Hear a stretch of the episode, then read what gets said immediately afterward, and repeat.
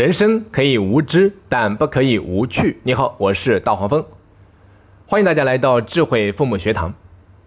今天我们正式开始讲父母的十二项修炼当中的第一项修炼——感恩。为什么会把感恩放在第一位？我记得美国的前总统肯尼迪在就职演说的时候说过这么一段话，他说：“同胞们，不要问你们的国家能为你们做些什么。”而要问你们能为国家做些什么？全世界的公民，不要问美国愿为你们做些什么，而应该问我们在一起能为人类的自由做些什么。这句话到现在也具有非凡的现实意义。今天，可以说我们每一个中国人都拥有着有史以来最大的人身自由。我们大多数人。都再也不用为温饱而发愁。可以说，我们都生活在一个和平稳定和中高速发展的环境中。这是一个无比宽广的舞台，在这个舞台上，就怕你没有梦想。只要有梦想，可以尽情的在上面施展。如果在今天的这样的一个时代，你还没有办法做成自己想做的事情，那么真应该去好好的检讨一下自己。但同时，大家也一定不要忘记，不要觉得这个环境是理所应当的。其实，全球还有很多国家的公民都生活在战乱和动荡当中。我们身边不知道有多少双嫉妒的眼睛在盯着我们，不知道有多少的暗势力在威胁着我们，巴不得一夜之间就把我们的成果全部拿走。东有历史仇人小日本，南有南海的五小丑。西有居心叵测的印度，北有居心不良，并且已经被美帝国收买的中亚等国家。韩国的反导弹系统已经对着我们的家门口。所以各位，想想我们为什么可以有今天的这份环境？俗话说得好，前人栽树，后人乘凉。那我们有没有意识到是谁在为我们创造今天的这份环境？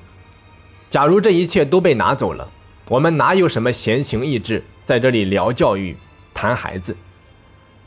所以，父母为什么要修炼感恩？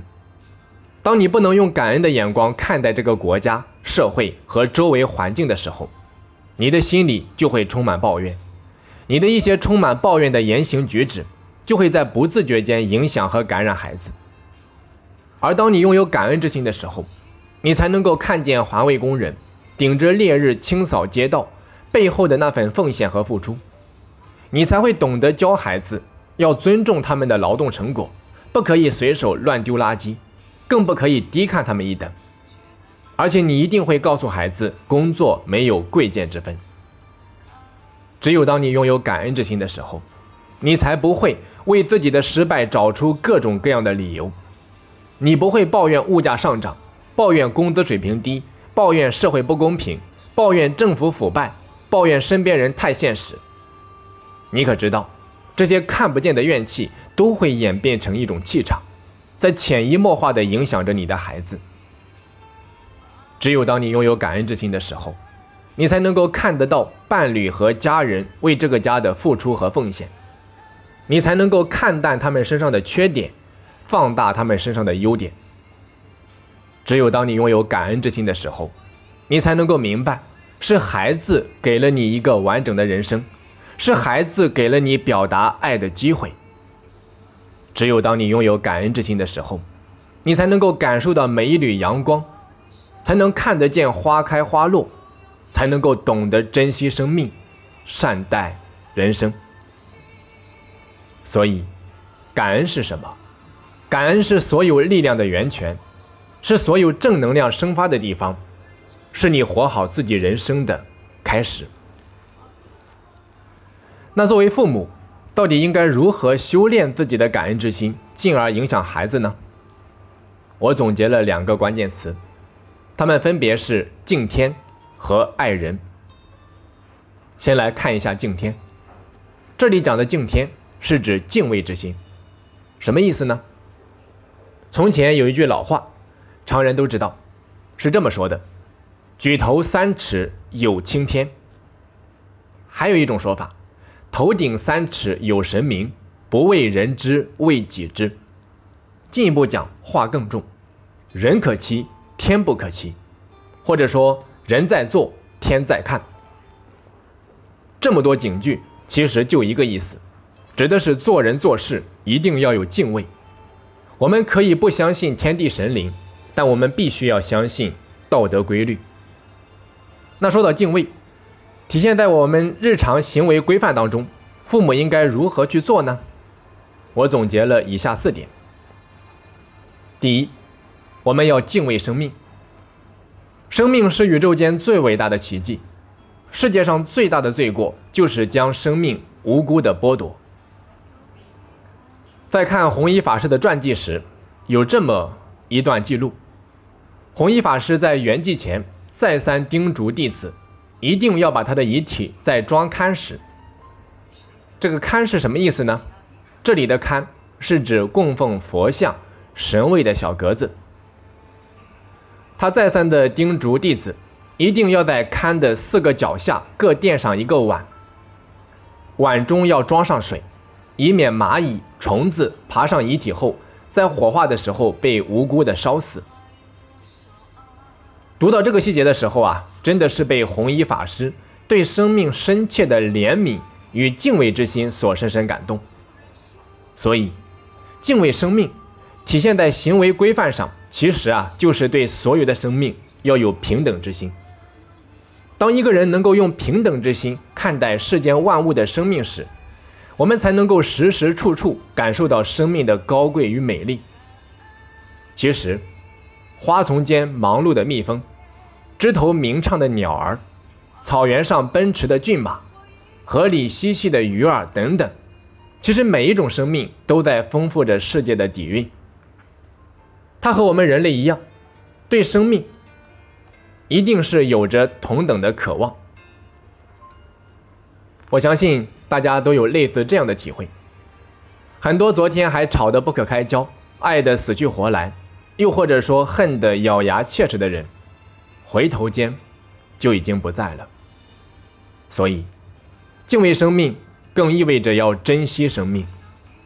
在浩瀚的苍穹间，我们的生命和一棵小草有什么区别？短暂的可以忽略不计，脆弱的可以不值一提。大家想过没有？这么短暂的一生，我们珍惜都还来不及，哪还有时间去抱怨、去算计、去争、去斗？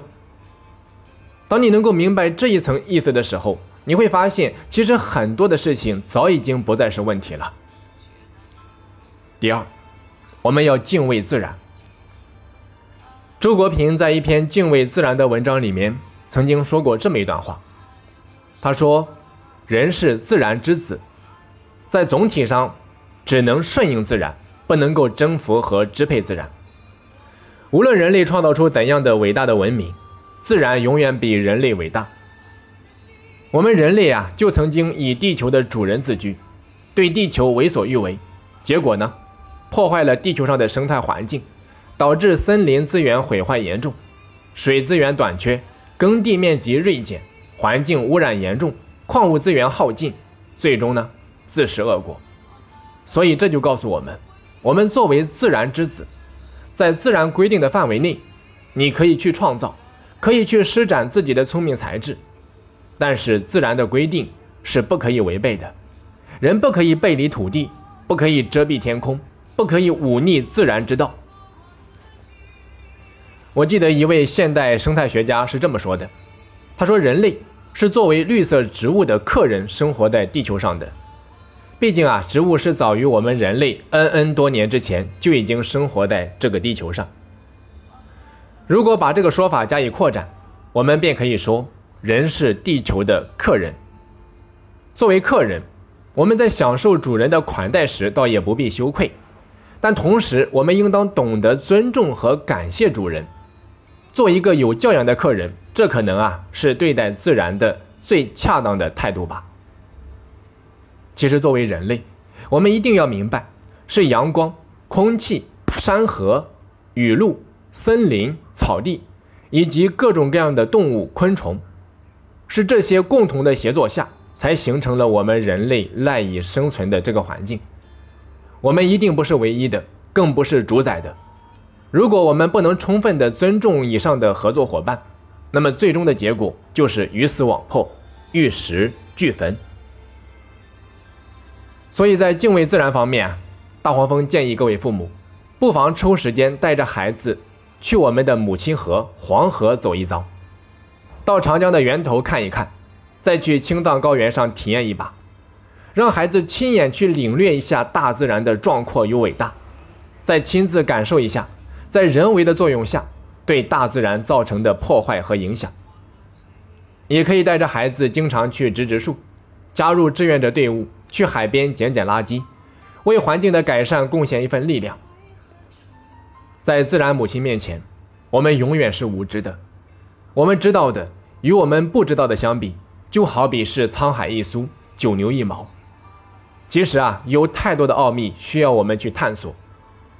正如苏格拉底所说：“我唯一知道的就是我一无所知。”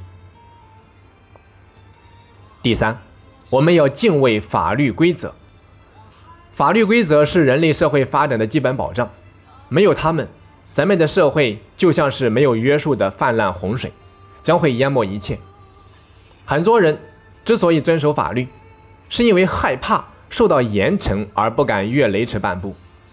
而敬畏法律，是发自内心的珍惜法律框架下人们共同营造的这份环境，是因为珍惜所以遵守，所以这前后两者是有本质上的区别的。因此，真正的敬畏一定是珍惜，一定是感恩。第四，我们要敬畏社会公德。何为社会公德？社会公德，它是一个国家。一个民族，或者说一个群体，在长期的社会实践中所积淀下来的道德准则、文化观念以及思想传统的集中体现。凡是去过香港，在香港坐过地铁的人都知道，乘客啊一般很少在地铁上大声的说话或者说跑闹，更别说是跑来跑去了。所以啊，我经常会听到香港的同胞这样说，他说。如果看到地铁上面有人大声说话，或者说跑闹，我们就会下意识的把他们当成是大陆过来的，即便他真的是香港人。所以你看，在香港人的意识里面，他们已经毋庸置疑的认为他们的素质啊是明显高于咱们大陆的。当然，这份自信也不是站不住脚的。我们看一下大陆的地铁，很多人根本就不在乎身边人的感受。叽叽喳喳，吵吵闹闹，经常会看到小孩子围着铁杆扶手跳钢管舞，甚至在里面窜来窜去。其实，孩子的这些行为，首先是因为大人缺少对社会公德的敬畏之心，从而疏于对孩子的教育和引导引起的。更有不少的家长在马路上带头闯红灯，随手乱丢垃圾，随地吐痰，乘坐公共交通工具经常逃票。随意损坏公共设施等等。我记得共享单车刚刚出来的时候，很多人为了满足自己的私心，把车锁给撬掉，然后换上自己的车锁据为己有，或者说搬回家。这些都是不懂得敬畏社会公德的体现，呈现在他人的眼里，形象就是没什么教养、粗俗和不入流，永远登不上大雅之堂。所以大家千万不要小看了这些平时的小行为，他们恰恰是决定一个人命运的隐形杀手。其实培养孩子敬畏社会公德，从来都是各行各业、各国各界的名流和高层次人士的首选。为什么？因为这是他们用来彰显自己高贵身份和用来与中下阶层区分开来的分界线。所以，如果我们想让自己的孩子脱离低级趣味，家长在敬畏社会公德方面，就一定要有一些修为。